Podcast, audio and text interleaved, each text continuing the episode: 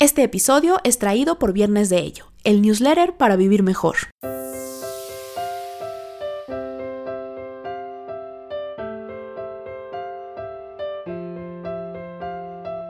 Descubre qué hay detrás de tus emociones, atrévete a perseguir tus sueños y a disfrutar el momento.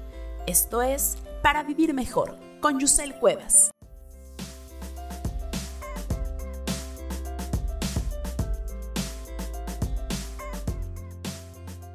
Creo que hay temas difíciles de hablar y por eso a veces se dejan de lado. Pero pues para esto es ese espacio, para hablar de todo lo que necesitamos saber para vivir mejor. Sé que muchas de ustedes traen el tema de los hijos en mente, algunas tal vez están intentando un embarazo, otras, como yo, aún no deciden qué onda con la maternidad.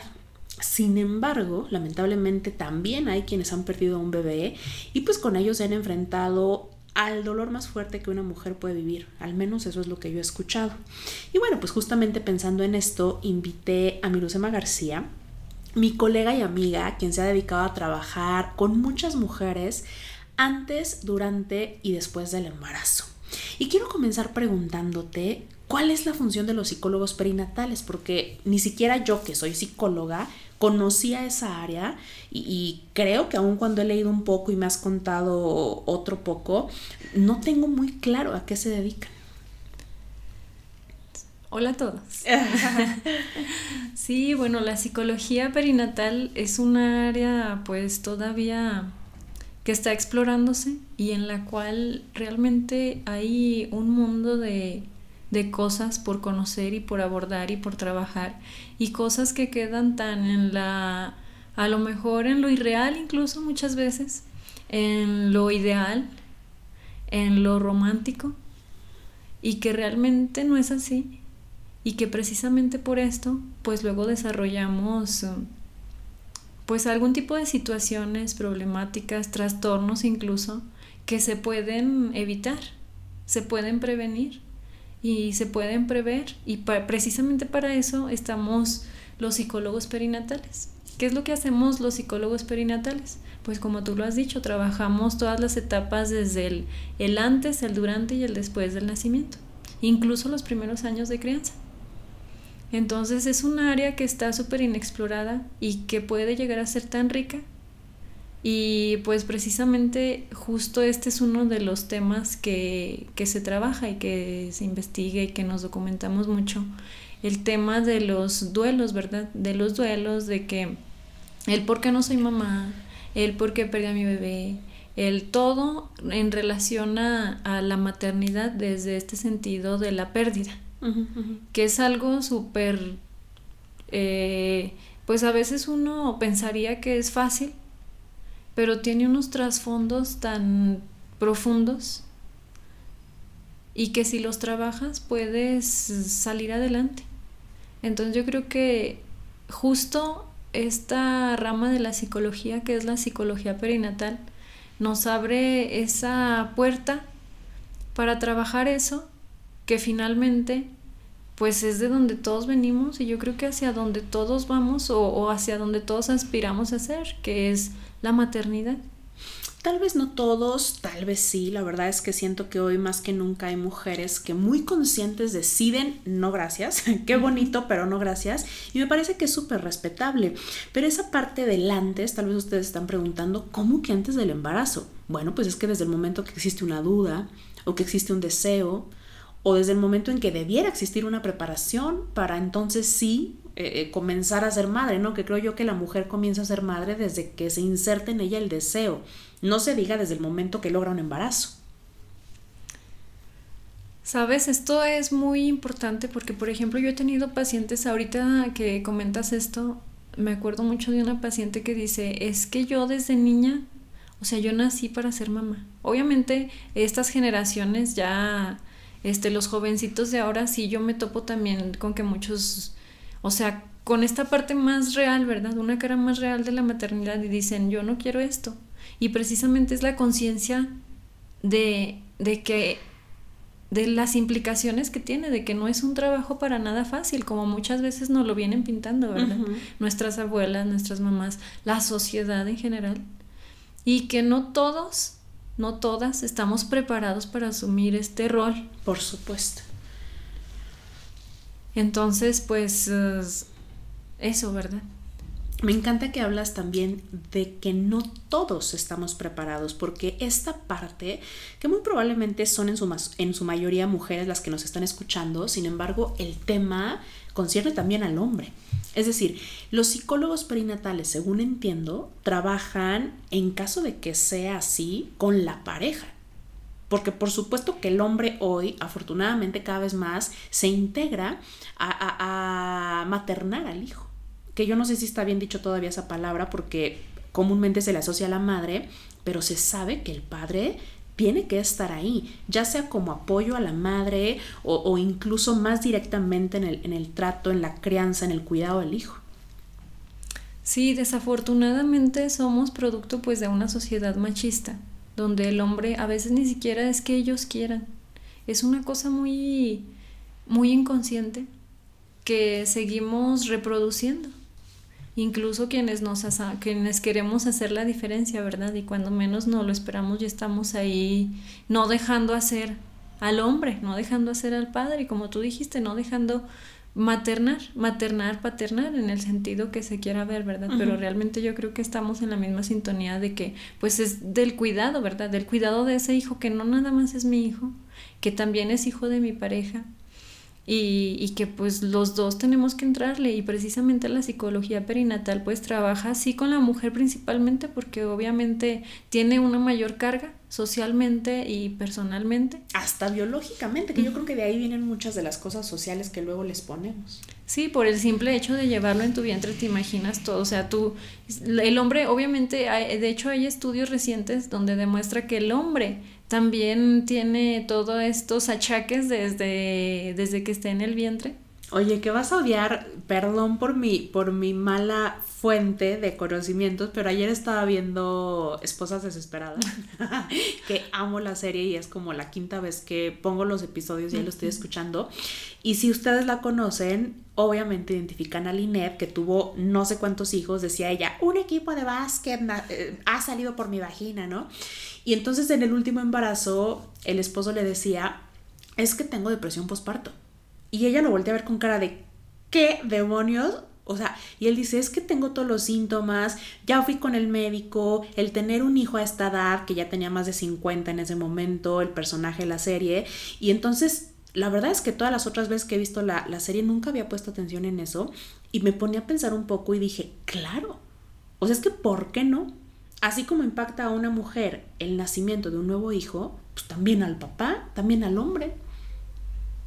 Sí, esto es muy eh, trascendental que lo traigas aquí, porque pues comúnmente le damos la importancia a la mujer, ¿verdad? Y que uno va a ver al bebé ya cuando está ahí y se centra en la mujer, pero realmente vas a ver al bebé y incluso puede ser, o sea, si nos vamos más allá, puede ser que tú como mamá dejes de ver a ese otro, ¿verdad?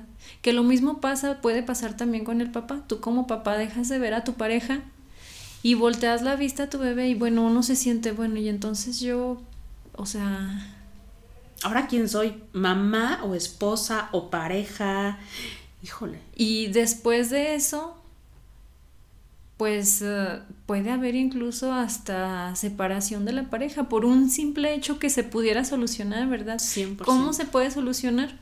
Pues llevándolo primero a la palabra, a pues a lo que estoy sintiendo, por qué lo estoy sintiendo. Hablarlo, ¿qué te dije antes de empezar a grabar? Hablarlo, yo creo que eso, eh, eso va a ser un punto de los principales en relación a, este nuevo bebé que se quiere tener, que si no se tiene, que incluso ya cuando se tiene, ¿verdad?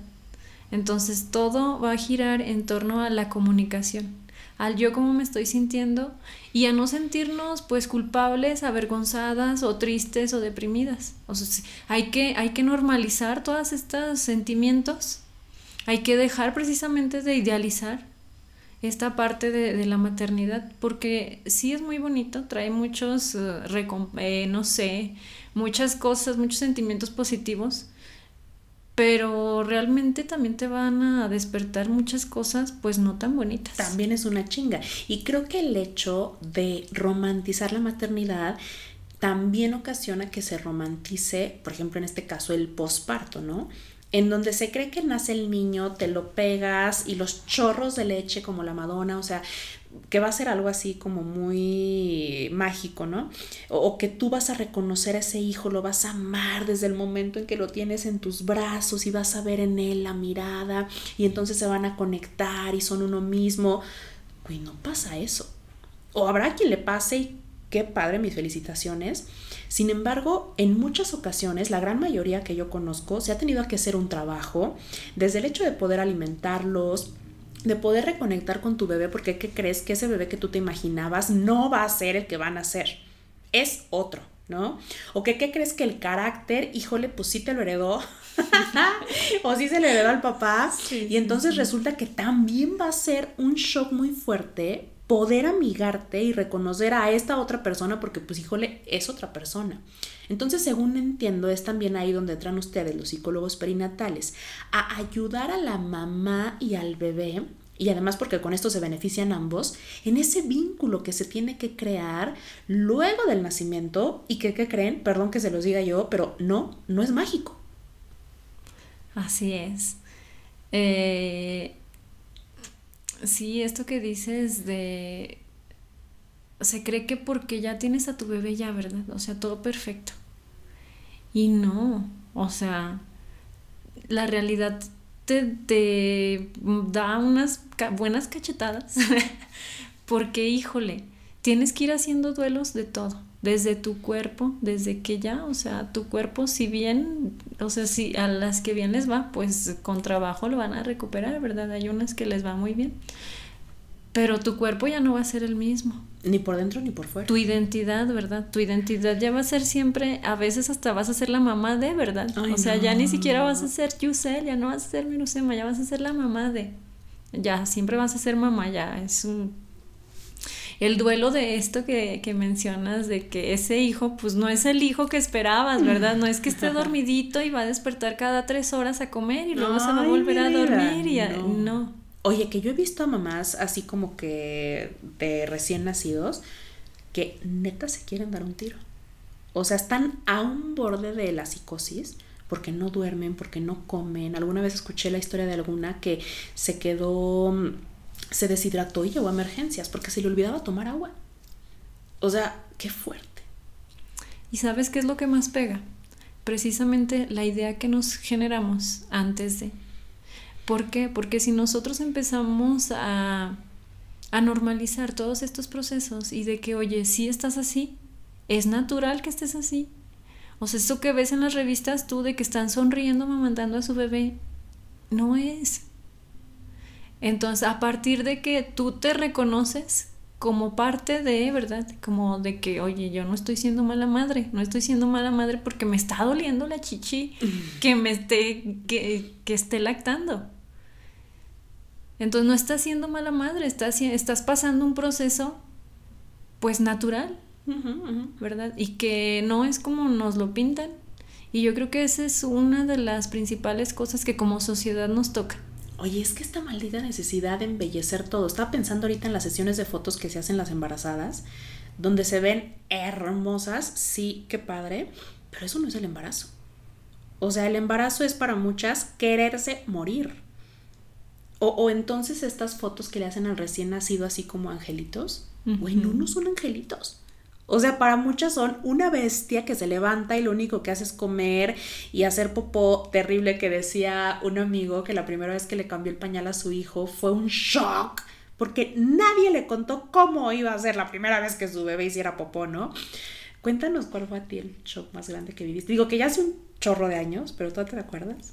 Sí, sí me acuerdo. Fíjate que yo el, el hecho de amamantar a mi bebé en los primeros días, híjole, o sea, yo estuve a una nada de renunciar. O sea, te juro que mi mamá lo agarraba. Si no hubiera sido por mi mamá, yo hubiera renunciado a la lactancia. Precisamente por el desconocimiento que se tiene de que, oye, así no es, ¿verdad? Y si bien a lo mejor sufres, pero vas a sufrir menos de esta manera.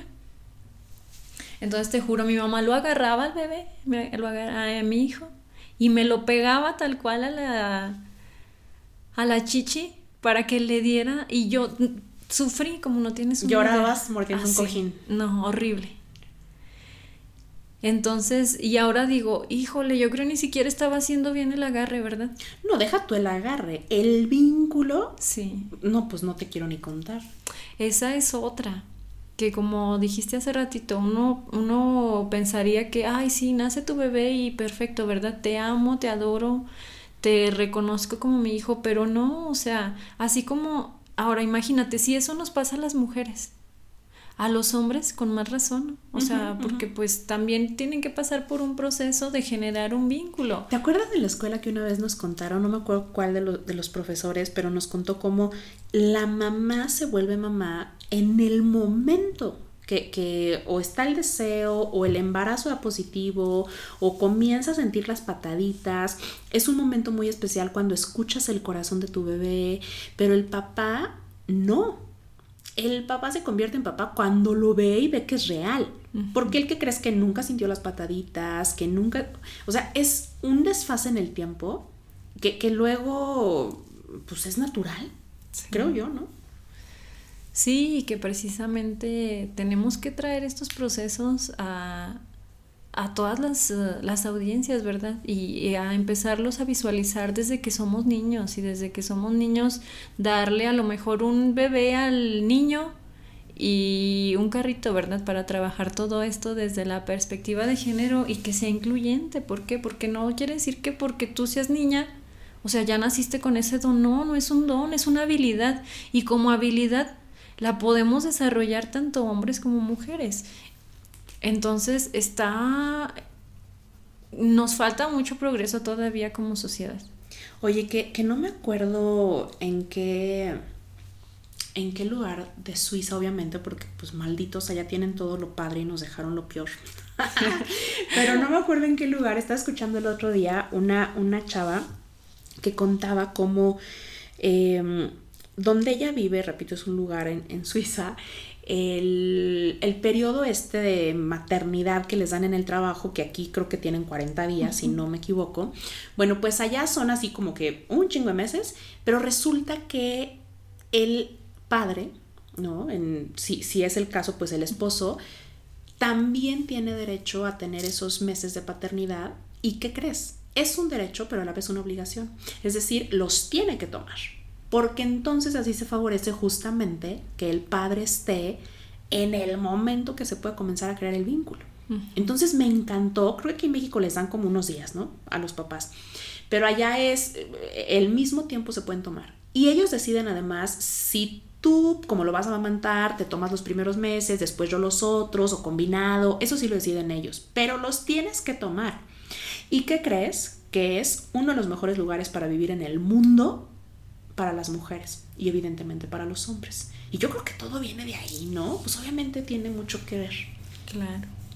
Claro, porque pues todos finalmente pasamos por esa etapa, ¿verdad? Ahí está que a mí me faltó amamantamiento, yo creo. yo creo que a todos en esta en, en este país tercermundista. No, cállate. Justo estaba hablando de, estábamos hablando de, de ese tema, porque comentábamos que en sociedades como, no sé, en África, ¿verdad? O sea, donde allá sí es eh, la, la lactancia como que a libre demanda y hasta que de plano el, el niño, y muchas veces ya son niños, dejan de. Entonces acá, pues muchas veces a los seis meses, ¿verdad? A los seis meses, nueve meses ya, dejan de, ya dejan de, de amamantar. Entonces, ayer decíamos justo eso, que por eso luego en nuestra sociedad pues tenemos tanta afición, no sé cómo nombrarlo, pero esto al, al morbo un poco, ¿verdad? Al morbo incluso a ver a una mujer lactando. Y por eso el rechazo de, de que se vea incluso como antinatural. Cuando es lo más natural del mundo.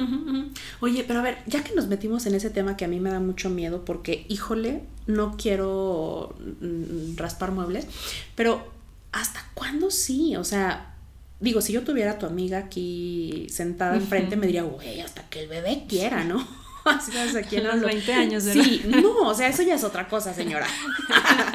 Pero de verdad, de verdad, así en serio, tú que eres experta en esto, ¿hasta cuándo si ya es como natural? Y por natural, por favor, quiero que se me entienda como, pues normal, ¿no? O sea, que de verdad sí le estás pasando anticuerpos, que de verdad sí estás creando algo bueno para el bebé.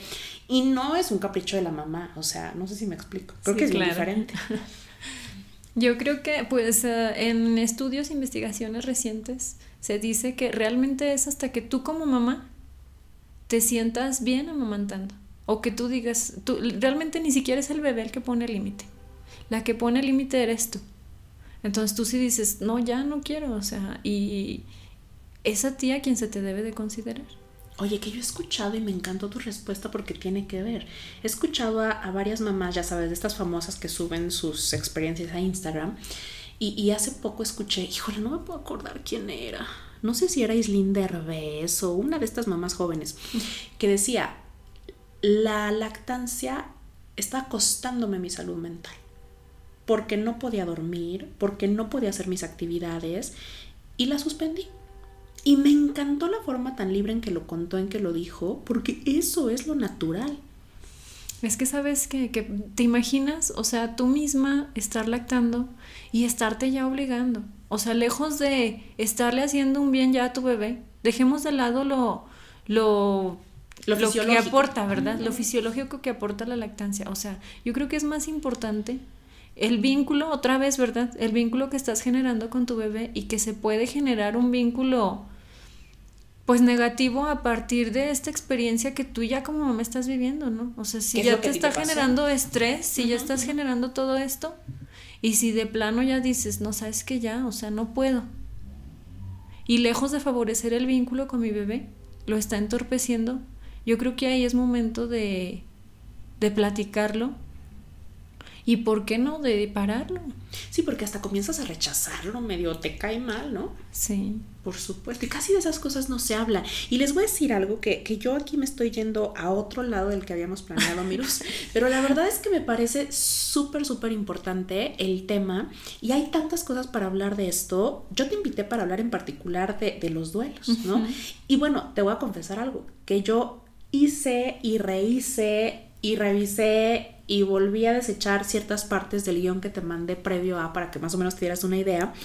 Porque hay tantas cosas y yo tenía en mente, es que no, a ver, entiende que tú te quieres ir por los duelos, porque siento que es de lo que menos se habla. Sí. Incluso te lo había platicado hace tiempo cuando comenzaste con toda esta onda. Pero, pero a ver, quiero irme entonces a ese y me estoy obligando un poquito a dejar todos estos temas que me parecen súper interesantes. Pero a ver, en particular, ¿cuál es el trabajo que realizas con quienes no pueden lograr un embarazo naturalmente? Sé que hay quienes lo intentan incluso por años. Imagino que eso desgasta muchísimo la relación de pareja y pues incluso tal vez el autoestima de las mujeres. Sí, esto que dices, ay no, a veces llegan conmigo ya después, por ejemplo, tenía, no sé, ahorita recuerdo una paciente que había estado intentando ya, tenía como siete años con su pareja, tenían como cinco de casados, entonces ella tenía pues obviamente muchas ganas de tener un bebé, tanto así que llegó y conmigo ya iba como en la tercera en la tercera fertilización in vitro. Entonces llegó y llegó así, llegó destrozada, así de que cada que le bajaba era un sufrir. Sí. Entonces te imaginas tú anhelar tanto y que te baje y cuando tú estás pensando en que esta vez iba a pegar. Entonces justo el trabajo que se hace pues es primero bajar esas expectativas, ¿verdad? Y que eh, son muchas cosas, pero se trabaja obviamente primero que, que se desahoguen, ¿verdad? Que hagan catarsis, que se desahoguen, que abordamos el, el por qué quieres ser mamá, el qué te motiva, el desde cuándo, el cómo serías tú, las expectativas que se tienen. Y estoy segura que muchas ni siquiera lo tienen claro. Sí, Desde ahí empieza entonces el trabajo. Y precisamente este sufrimiento pues viene muchas veces por esta idealización que hacemos. Porque desde niñas pues yo quiero ser mamá, pero no sé realmente todo lo que implica. Y no sé, y, y a lo mejor yo me he puesto pues esa vara tan alta en, en que mi vida gire en torno a. Y entonces yo dejo de ver otras cosas, otras cosas que me aportan bienestar y felicidad a mi vida y me centro nada más en esto. Y entonces a partir de ahí se generan un chorro de dinámicas porque incluso dejas de ver a tu pareja y te centras tanto en este deseo que olvidas a tu pareja y que lejos de que te una con esa pareja porque ambos quieren, están en ese camino de querer tener un bebé, los está separando, los está distanciando. Y hay procesos tan difíciles que hacemos desde integrar a la pareja, ¿verdad? Integrar a la pareja, hombre, que volvemos otra vez, ¿verdad? O sea, que él no esté pasando por esos procesos fisiológicos, no quiere decir que no también traiga su bagaje de, de historias, ¿verdad? Y de expectativas y de... Y, y pues se trabaja también, eh, intentamos incluir a la pareja, porque pues estamos hablando de un todo. Entonces, a veces incluso trabajamos con los papás de, de, de las de estas mujeres que están toda pasando por duelos. Sí, entonces es un trabajo muy padre, también multidisciplinario, que realmente aporta pues tranquilidad. Una vez que se trabaja, que se elabora y que se y que se trae a la realidad y no a la expectativa, no a lo que yo espero, no a lo que los demás esperan. Surge algo muy padre y el vínculo de la pareja lejos de, de quebrarse, lejos de fragmentarse, se puede llegar a fortalecer. Entonces justo este es el trabajo que hacemos. Muchas veces, pues a lo mejor no sé, ¿verdad? Con pacientes de fertilización in vitro o de procesos de, de fertilización, de todos estos uh, métodos que ya hay tan recientes, se trabaja en que, oye, también es válido que estés en el intento y que tú decidas parar. Y que tú decidas generar algo a partir de que no puedes, porque muchas veces, o sea, muchas veces no vas a poder, muchas veces llegan mujeres que sí, ojalá pudiéramos todas, ¿verdad? Pero muchas veces por la edad, por tu cuerpo, o sea, por lo que O tú por el de quieras, él, o por el de él por también, sí. Entonces, eh, se hace un trabajo muy padre donde, pues más que nada, estar tranquilo y bajar esas expectativas y traerlo a, lo- a lo real y hacerle ver que su vida no tiene que girar en torno a... Muchas veces las mujeres piensan que teniendo un hijo van a ser más felices y están buscando esa felicidad. O a veces pienso, imagino ahora que te escucho, que lo que se busca es un embarazo, como si de cierta manera eso las completara a ellas, pero se deja de tener incluso en mente al hijo. No sé si me explico en eso. Sí, totalmente. Qué fuerte. Entonces, ¿te imaginas? También se trabaja, bueno, ok. Está muy padre que quieras ser mamá, muy padre tus eh, expectativas y todo. Pero ¿qué va a pasar con este bebé, verdad? O sea, ¿cómo te imaginas que va a ser ese bebé? Y, y se normalizan procesos de, oye, es que puede ser que así no sean las cosas. Oye, que, que hace tiempo, tú y yo lo platicamos un poquito en, en veces anteriores que viniste, pero, pero ya no te conté la conclusión de eso. Es algo que no he hablado públicamente. pero te había contado lo de la, la congelación de mis óvulos, Sí. ¿te acuerdas? Sí, sí, sí. Y entonces en determinado momento me puse ya a investigar y así, y escuché una vez una mesa redonda con Marta de baile, de baile que ya saben que la amo y escucho mucho su, su programa. Y entonces había ahí como que varias mujeres quienes estaban pues a favor, no en contra, pero con sus reservas en torno a la maternidad y demás. Y, y entonces dijeron algo que no manches, me choqueó terriblemente. Porque yo te, te había contado, güey, pues es que es algo caro. Entonces, o cambio de coche o congelo mis óvulos. o sea, o me voy de viaje como me gusta o, o rento la hielera, ¿no? Como que no se puede todo en la vida. Y entonces ahí de- decían, como, pues tenemos un límite. ¿No? Yo voy llegando a ese límite ya, en donde sería pues recomendable congelar los óvulos. Y entonces por eso es que traía como el tema en mente y decía, es que qué voy a decidir, qué voy a decidir. Y entonces pues justamente con la parte del dinero, como que recomendaban ahí, pues es que, órale, congélalos y, pues espérate, ¿no? A ver qué, qué, pasa, como que ya eso te da un poco más de tiempo, puedes estar más relajado y demás. Pero entonces me acuerdo que Marta les pregunta, oye, pero ¿y entonces si alguien no tiene dinero para, para meterse en esas ondas, una eh, in vitro, un proceso que es caro, que es tardado, que es doloroso. Recuerdo que una amiga me contó que era dolorosísimo física y emocionalmente someterse a cada, a cada tratamiento, inyectarse todos los días, cambios de humor terrible que por supuesto también afectaba su relación de pareja, su relación con su otro hijo. O sea, como que preguntaba, ¿no? ¿Qué pasa si alguien no puede hacer eso? O sea, porque es carísimo en México, ¿no? Y entonces agárrense porque le respondía, ¿y con qué pensabas mantener al hijo? entonces yo era como de, uy, es cierto. O sea, no puede ser que yo esté pensando, no, es que sí me gustaría y pues tengo que dejar de vivir como me gusta vivir, pues para tener la posibilidad de ser madre, ¿no? Claro. Porque pues ya estoy llegando a la edad en donde o es sí o qué onda. Y, y es cierto, nadie piensa en esa onda. ¿Cómo vas a mantener al hijo? Me imagino que también es un punto que se tiene que aterrizar, como tú decías, y, y, y volver la realidad. Sí, justo con esta paciente que te comentaba, estuvimos trabajando esta parte de qué onda en el aspecto económico y la pareja, ¿verdad? Y los hijos. Entonces se trabaja, se trabaja, obviamente depende de cada, depende de cada paciente, depende de cada mujer.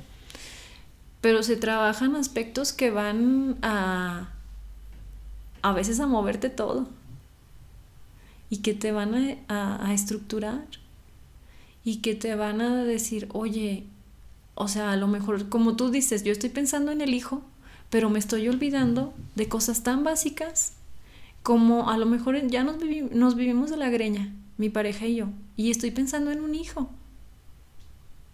Entonces, ¿qué va a pasar con mi pareja y conmigo, verdad? Ok, vamos a lograr el embarazo, pero ¿qué va a pasar con nosotros? Que sé que muchos se separan en el proceso. Entonces, y, y la cuestión económica es súper importante, ¿verdad? Porque todos sabemos que un hijo representa un gasto. Híjole, sí. Por si se quedan con el pendiente, pues sí cambié de coche. bien padre, bien a gusto mi coche. Me voy a ir a la playa en él en unos días. bien padre mi vida. Pero, pero es un tema. O sea, recuerdo que, que en ese tiempo, varias amigas y yo que andamos por la misma edad, algunas casadas o en pareja y otras solteras, lo traíamos en mente y era en la época en la que se hacían muchos Zooms porque no podíamos salir todavía y nos hicimos nuestro Zoom para platicar del tema ¿de qué onda? ¿Cómo vas tú con esto? Alguna estaba platicando de cómo, ¿sabes que Yo prefiero irme por la adopción. Otra, ¿sabes que Yo lo estoy contemplando ya con mi pareja, lo estamos hablando. O sea, como que de verdad, de verdad, de verdad es un tema que merece la pena hablarse, pensarse, reflexionarse, así como tú dices, puestos en la realidad. Sí, yo creo que, no sé, yo he pensado incluso que una vez que, que logremos visualizarlo, darle la importancia, traerlo a la palabra, traerlo a la comunicación, nuestra sociedad va a empezar a cambiar.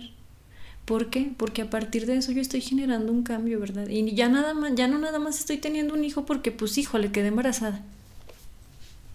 Y ya, ¿verdad? Pues a darle con lo que tengo. Y muchas veces lo que tenemos es muy poquito. Híjole, en todos los sentidos. Oye, y ahora que lo comentas, otro tema del cual yo creo que se debería de hablar mucho más todavía porque se habla mucho menos todavía de lo que ya de lo que ya dijimos. ¿Qué pasa cuando el bebé no nace? Porque muchas mujeres pierden a sus bebés durante los primeros meses de embarazo. Incluso conozco mujeres que perdieron al bebé o durante el nacimiento o poquitos días antes. ¿Qué onda con, con esos casos? Es un proceso bien fuerte que lo primero que se trabaja es el duelo. O sea, hay que hacer un duelo hay que hacer un duelo a ese bebé, a ese bebé no nacido, que independientemente si, si nació, si fue un, un neonato y, falleció o si falleció en el vientre, hay que hacer un duelo porque como tú lo mencionabas hace algunos momentos, hace, eh, no sé, eh, desde el hecho de que te dan el positivo, o sea, tú ya, ya te estás visualizando como mamá y ya estás pensando en que, híjole, le voy a poner moñito y le voy a poner zapatitos y le voy a poner, y ay, qué bonito, qué bonita cobijita. Tal vez hasta un nombre ya tenías. Entonces, no hay de otra más que elaborar ese, ese duelo independientemente de si fue un, una muerte gestacional o una muerte neonatal. Hay que llevar a, a, no sé, a lo mejor como tú dices, ¿verdad? Luego podemos sonar muy idealistas de que la terapia, hay que ir a terapia, pero muchas mujeres ni siquiera tienen acceso a la terapia, ¿verdad? Precisamente por los costos, porque muchas veces no olvidamos que pues sobre todo en México, ¿verdad? Hay muchas desigualdades sociales y la mayoría yo creo que no va a tener acceso a estos espacios. Yo creo que como sociedad también nos toca abrir espacios, ir abriendo espacios y ir visualizándolo, ir nombrándolo y ir dándole importancia y hacer grupos de, de apoyo. Este, si no se puede, eh, ir a terapia, pues sí platicarlo con alguien. No sé, que, haya, que hubiera un seguimiento. Sería genial que hubiera un seguimiento desde el hospital, ¿verdad? Donde se te muere tu bebé y oye, pues tienes que venir, no sé, si quieres cinco veces, ¿verdad? A hablar con un psicólogo que ahí entra la, labor de los psicólogos clínicos. Afortunadamente hay muchas eh, partes donde pueden recibir atención psicológica gratuita y de calidad. Yo les voy a dejar algunos teléfonos en los comentarios del episodio, pero es completamente cierto. Además de que no hay el acceso, muchas por miedo, por pena, por el propio dolor que están viviendo, más bien se encierran y es algo que a veces ni siquiera en pareja se habla. Esa es otra que la mayoría de las veces precisamente porque no se habla en la pareja, pues la pareja muy probablemente va a terminar. Y lo vemos en las películas, de hecho, ¿verdad? ya se me vinieron a la mente muchas donde después de que muere incluso un hijo mayor, no pueden con el dolor y se separan. Sí. Y súper importante que, bueno, yo lo veo, ¿verdad? De que cada quien vive su duelo y lo vive, incluso pudiera ser que, ay, es que a ti no te duele a ti no te duele porque tú no estás llorando como yo estoy llorando. No es que no le duela, es que a lo mejor ni siquiera tiene las herramientas de expresión, ¿verdad? Y esos duelos, si no se elaboran, luego quedan ahí, quedan ahí estancados y, y luego surgen. Sí, todo el mundo conoce a alguien que perdió un hijo, una hija, o como decíamos al inicio, que nunca logró embarazarse, que nunca logró ese sueño que tenía y jamás volvieron a ser los mismos o las mismas. Entonces yo creo la importancia precisamente de la psicología perinatal es darle voz a todos estos procesos y traerlos a que todos conocemos a alguien y a partir del conocimiento de no, no, ay, no, es que Dios quería un angelito en el cielo. No, güey, pues yo no quiero un angelito en el cielo, yo lo quiero aquí conmigo. Oye, que son esas tonterías que luego decimos a la persona en duelo, ¿no? o, no llores. Oye, yo he escuchado que me parece terrible y por favor espero que ya no se use, de ocasiones en donde muere el bebé y pues literal, drogan a la mamá para que no se ponga tan mal. ¡Qué horror! Sí, de hecho, esto es algo súper preocupante que como tú dices, ojalá ya no se haga, pero eso lejos de ayudarla, o sea, es súper contraproducente. Lo mejor que pueden hacer es dejar pasar el mayor tiempo que pueda con ese bebé ya fallecido. ¿Para qué? Para que por lo menos tú tengas un recuerdo de verdad. Hacer algunas fotos, no sé, guardar un pedacito del cabello, no sé, cualquier cosa que, que luego no te haga sentir como una loca, ¿verdad? Que tu bebé estuvo ahí. Incluso cuando fue solamente un poquito tiempo. Y justamente eso te quiero preguntar, sé que es un tema muy difícil para muchas y me encantaría que si nos estás escuchando y esta fue tu experiencia, nos cuentes, porque otra vez casi no se habla, pero juro que existe y me refiero a esas ocasiones en donde la mujer decide libremente interrumpir el embarazo. Se provoca un aborto con la forma y fondo que tú quieras, pero ¿qué onda con ellas, Mirus? ¿También viven un duelo? Depende de cada caso en particular. Yo he tenido pacientes que dicen, ¿sabes qué? Yo aborté y a mí no me genera nada. Pero incluso ahí, luego hay recuerdos, ¿verdad? O sea, ahorita mi hijo tendría cinco años. Entonces, a ver, no, no te pasó nada. Que a lo mejor es la negación más bien. Ajá. Sí, sí, sí, sí pasa. Pasa y te imaginas ahora peor, ¿verdad? Porque a veces tuviste que interrumpir el embarazo. O sea, por cuestión a veces de salud, de tu salud. O a veces que se les muere el bebé. Hay tantas situaciones, se les muere el bebé en el vientre. Y entonces tienes que esperar a que pasen, no sé, los nueve meses y tienes que parirlo. Entonces son unas situaciones tan dolorosas Sí, sí. que generan tanta culpa que yo creo que no hay que olvidarnos de esto, ¿verdad? De la culpa que puede generar el, el decir de que a veces hasta con nuestro cuerpo, ¿verdad? Y culpar a nuestro cuerpo de mi cuerpo no es capaz de generar vida. Mi cuerpo no es capaz de llevar una vida a término. O yo no funciono, yo no sirvo para. Entonces esto es una de las cosas eh, que se deben de trabajar sí o sí en un proceso terapéutico. Sí, sí. Y, sé que hay muchísimas situaciones. En particular yo hago referencia a, muchas mujeres quienes afortunadamente tienen la posibilidad de decidir y tienen como, como los servicios médicos para poder hacerlo incluso de manera gratuita en varios estados de la República, en otros países ni se diga. Pero, pero esas mujeres de cualquier edad, de cualquier condición social, de cualquier estatus eh, eh, de pareja, pues, que dicen, ¿sabes qué? No es el momento, no es lo que quería, no estoy, no estamos preparados, la verdad prefiero no entrarle a esto, justo como decía, soy libre de decidir, voy y me practico un, un, aborto, ¿no? Con toda la responsabilidad que eso conlleva. Y se cree que estas mujeres, ay, pues tú ni qué hiciste, tú ni lo querías, tú... Y es que en realidad también hay una pérdida importante, que muchas veces se queda únicamente en la culpa, pero que creo yo tiene mucho de fondo pocas veces se, trabaja. Hace tiempo estuvo aquí una chica en donde pues el embarazo no era, no venía bien, pues el, producto, pues como que entre que estaba, no estaba, hay muchas situaciones que pueden pasar, como, como estos embarazos ectópicos, o entonces tal vez de verdad se está produciendo un embarazo químicamente hablando, pero pues ni siquiera hay bebé, no hay latidos, no hay producto, pues. Y de verdad, de verdad que tuvimos que trabajar el duelo, ¿eh? O sea, ¿cómo te explico que ni siquiera había bebé, fisiológicamente hablando? Pero ¿cómo crees que, por supuesto que ella tenía en mente un bebé?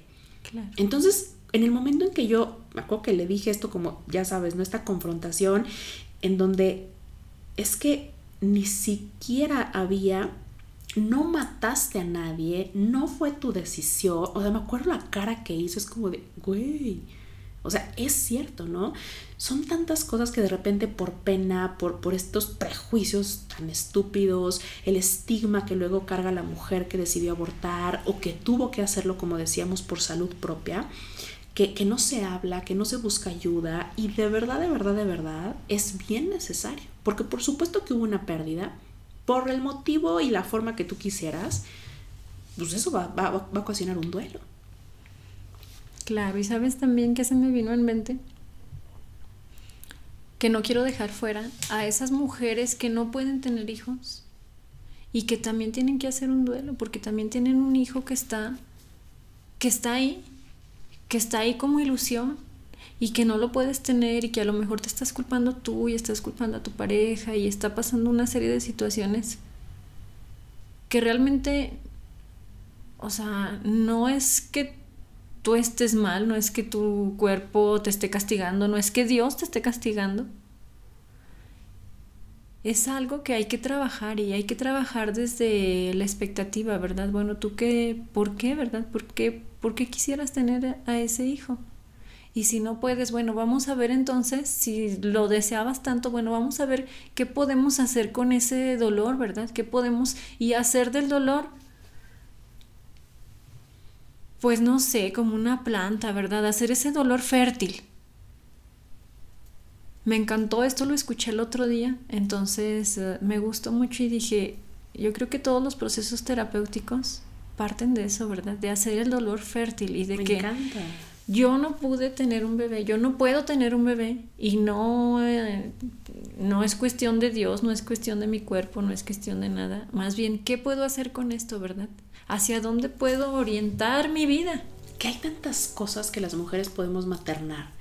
tantas situaciones, tantas personas. Ahorita estoy trabajando justamente este punto con una paciente, me acordé ahorita de ella, y hablábamos de cómo en su trabajo materna, proyectos, colegas que vienen y aprenden de ella y que luego se vuelven igual o más exitosos que, lo que ella es ahora, eh, cómo ejerce también esta, esta función de maternar a sus sobrinas, sus hermanos, sus gatitas que ama y cuida como a nadie, o sea, quitarnos esa idea de que la única forma de maternar es siendo madre, ¿no?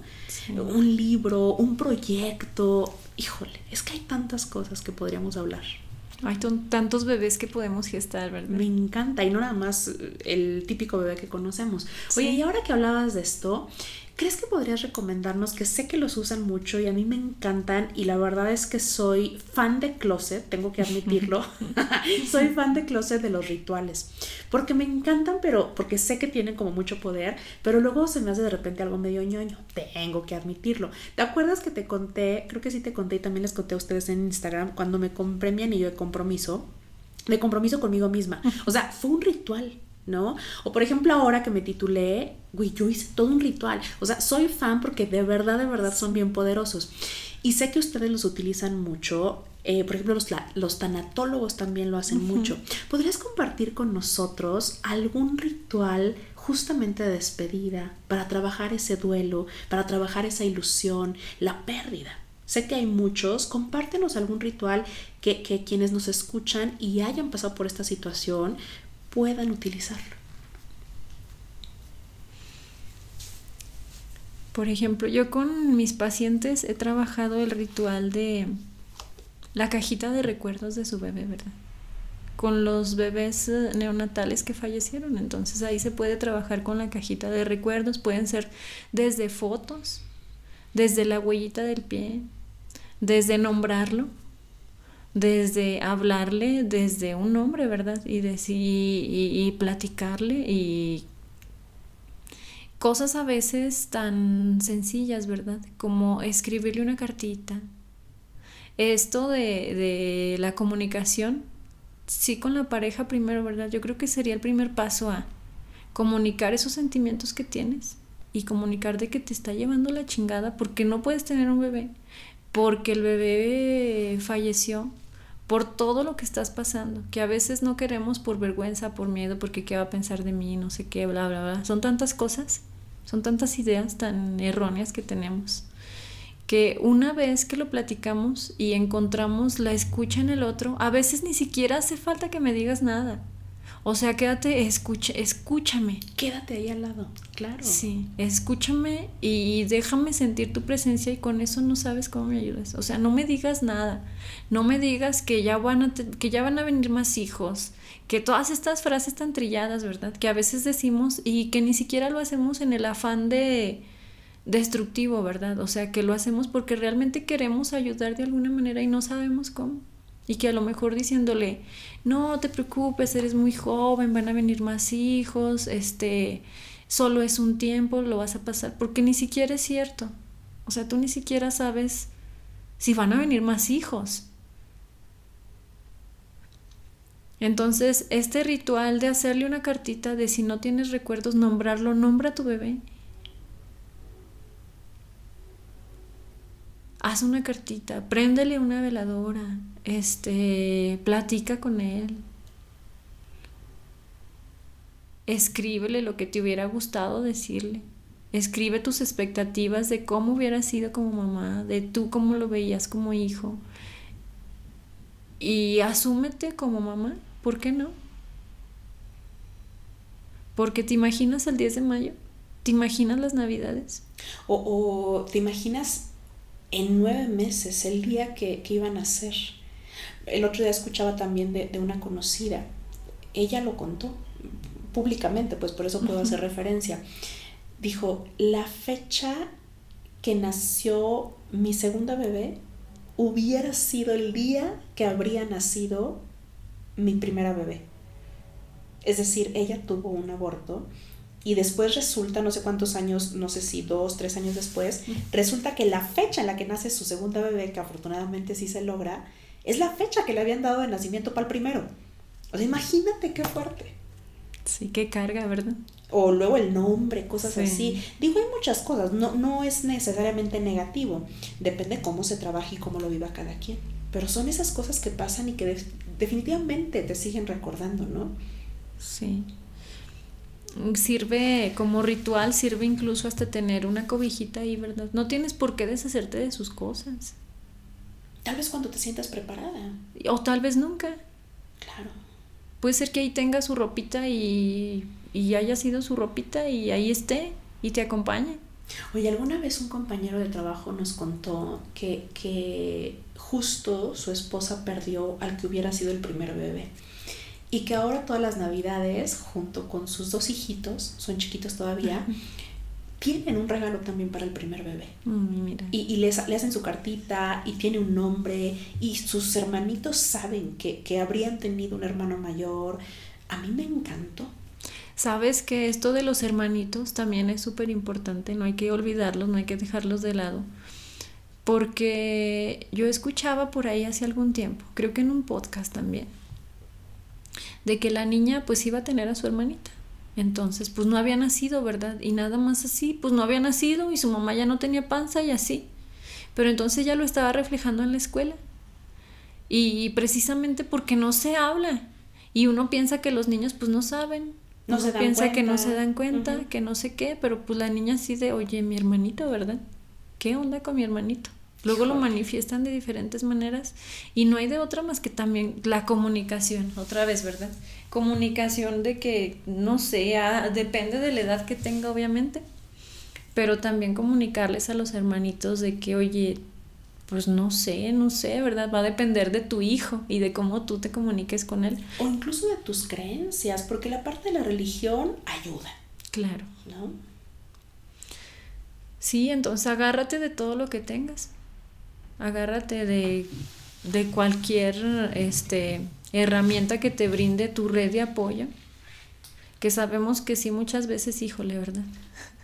No son tan acertados los comentarios, pero otras muchas veces, oye, escúchame. Y quédate ahí. Y tú como red de apoyo, escucha. No tienes que hacer a veces absolutamente nada más que sentarte, darte un tiempo y escuchar. Una de las claves de la empatía, y con esto vamos a ir cerrando, que me encantaría no tener que cerrar, pero bueno. Una de las claves de la empatía es justamente preguntar, ¿qué puedo hacer para que te sientas mejor? ¿Sabes qué? Quédate aquí conmigo o justo escúchame, acompáñame al panteón, acompáñame a comprar unas flores. Vamos, el preguntar, el abrirte a que la persona en duelo decida qué necesita. Porque, híjole, luego nos metemos en cada bronca si queremos ser empáticos, si queremos ayudar o aportar algo a la persona que está viviendo una pérdida, pregunta, ¿qué puedo hacer para que te sientas mejor? Hay quien dice, es que cállate la boca y quédate cerca por si se me ocurre algo. Ok, adelante. Justamente, el duelo lo vive cada quien en la manera en la que puede y con lo que tiene y tal vez no va a ser inmediato, tal vez va a comenzar en tres meses, y de repente va a estar llorando horriblemente y de repente va a estar feliz otra vez y luego al rato vuelve a chillar y así es. Los duelos no son lineales y son completamente personales. Sí, yo les digo, les hago mucho hincapié a mis pacientes que van en duelo perinatal o neonatal de que su proceso va a ser como un sub y baja. O sea, a veces vas a estar bien, pero a veces vas a estar de la chingada y te vas a sentir súper mal y a veces te vas a sentir feliz y que se permitan también ser felices, ¿verdad? Porque muchas veces, híjole, yo debería de estar sufriendo porque mi bebé no está. Y entonces ya es esa culpa otra vez, ¿verdad? Entonces, no, que se permitan ser felices, que, que si están pasando por, por ese proceso de tristeza, de depresión, sepan que va a pasar y como tú dices, no son lineales, puede ser, antes se hablaba de etapas, ahora ya no, ya no es tanto las etapas, ¿verdad? Porque sabemos que puedo estar yo bien, este, y como tú dijiste, a lo mejor dentro de un año yo voy a estar, dentro de nueve meses yo, voy a estar recordando este, algo, ¿verdad? Sí, la vamos y entonces me dé para abajo, por aniversario. Me dé para abajo súper cañón. Y, pero pues a lo mejor y, permitirse también, ¿por qué no, verdad? ¿Por qué no estar triste? Porque muchas veces, ahora sobre todo, ¿verdad? De que tienes que estar feliz, tienes que estar feliz, tienes que salir adelante. No, a veces hay que hacer una pausa. A veces hay que dejarte sentir triste. A veces hay que acurrucarse en el silloncito con tu mantita y, a tomarse un tecito. Sí, sí, hay días en que sí le vas a poder dar chingadazos y hay otros en que te va a llevar la chingada y está perfecto, ¿no? Oye, Miros, y por último, no quiero que te vayas sin que nos cuentes cómo te puede contactar quien probablemente, y sé que va a haber muchísimas personas, que estén ahora dándose cuenta de que necesitan el acompañamiento de una psicóloga perinatal. Mira, ahora yo estoy tan abierta que, que si alguien lo llega a necesitar, o sea, hasta por Zoom podemos hablar, por videollamada, por lo que quieras. Y yo creo que nosotros como psicólogos, ya no como psicólogos perinatales, sino como involucrados en el área de la salud, no nos queda de otra más que brindar nuestra ayuda, ¿verdad? Y si podemos ayudar, a la persona que sea, yo creo que no hay de otra más que hay que ayudarla. Digo, si, si sabemos que estos son procesos difíciles y tú tienes eso, contáctame por donde quieras, o sea, por las redes sociales, por videollamada, acude a, bueno, yo ahorita estoy en Monterrey, pero si no, me pueden encontrar en, yo tengo una página en Instagram que tengo poquito que la abrí, de repente se me olvida, de repente subo, Típico cuando comienzas, Me pueden contactar, estoy como psicología-perinatal-mty. Cualquier proceso que estén viviendo. Yo te voy a etiquetar para que te contacten más fácilmente, pero me encanta esta apertura que me parece que nos dejó esta época difícil que pasamos, ¿no? El, ¿sabes qué? Buscamos los medios, pero de que puedes tener el servicio de calidad además y profesional, lo puedes tener. Pues te agradezco muchísimo porque incluso grabar este podcast ya fue parte de esa apertura que tú estás teniendo y me encanta. Sí, bueno, antes de me gustaría también como última recomendación. Yo sé que muchas veces y no le habíamos tomado la importancia que realmente tenemos que tomarle a esto del mindfulness y de la meditación y de el simple hecho de tener atención plena. Entonces yo creo que esto es una herramienta que todos tenemos a la mano y que con la práctica se puede convertir en algo muy padre, en algo que si tu mente anda divagando con tus ideas, no sé, con ideas de cualquier tipo, ¿verdad? Y te centras en el aquí y en el ahora, una cosa tan básica como centrarte en tu respiración, como concentrarte en tu respiración no sabes todos los, ya hay investigaciones, hay estudios donde se ha demostrado que aporta bienestar como en todos los niveles. Entonces, dejarles esta recomendación, este tip de que empiecen, si quieres, con un minuto, Sé que a veces es difícil porque no tenemos ese hábito, andamos pensando en todo y en nada. Sí, sí, sí. Entonces, céntrate en el aquí y en el ahora con la respiración y medita, busca, hay herramientas, hay herramientas para salir de... Hay series, hay todo. Hay videos en YouTube de meditar y a veces, y puede ser que se te dificulte al principio, pero una vez que, que le entras, y que realmente quieres mejorar algo en ti, yo creo que hay mucho que hacer. Busca ayuda, porque realmente no estás sola, no te sientas sola, no estás sola. Créeme que alguien de tu, de tu círculo va a estar ahí para escucharte si quieres, para ayudarte, para decirte, oye, ¿qué onda? A alguien importas. Me encanta, me encanta. Y bueno, en todo caso, ahí estás tú para, para escuchar y acompañar a quien lo requiera. Muchísimas gracias, me encanta que por fin pudimos hacer esto juntas. Sí, a ver si hay muchos temas por ahí pendientes. Sí, ¿verdad? Sí. Hay que hacer más cosas, estaría padrísimo.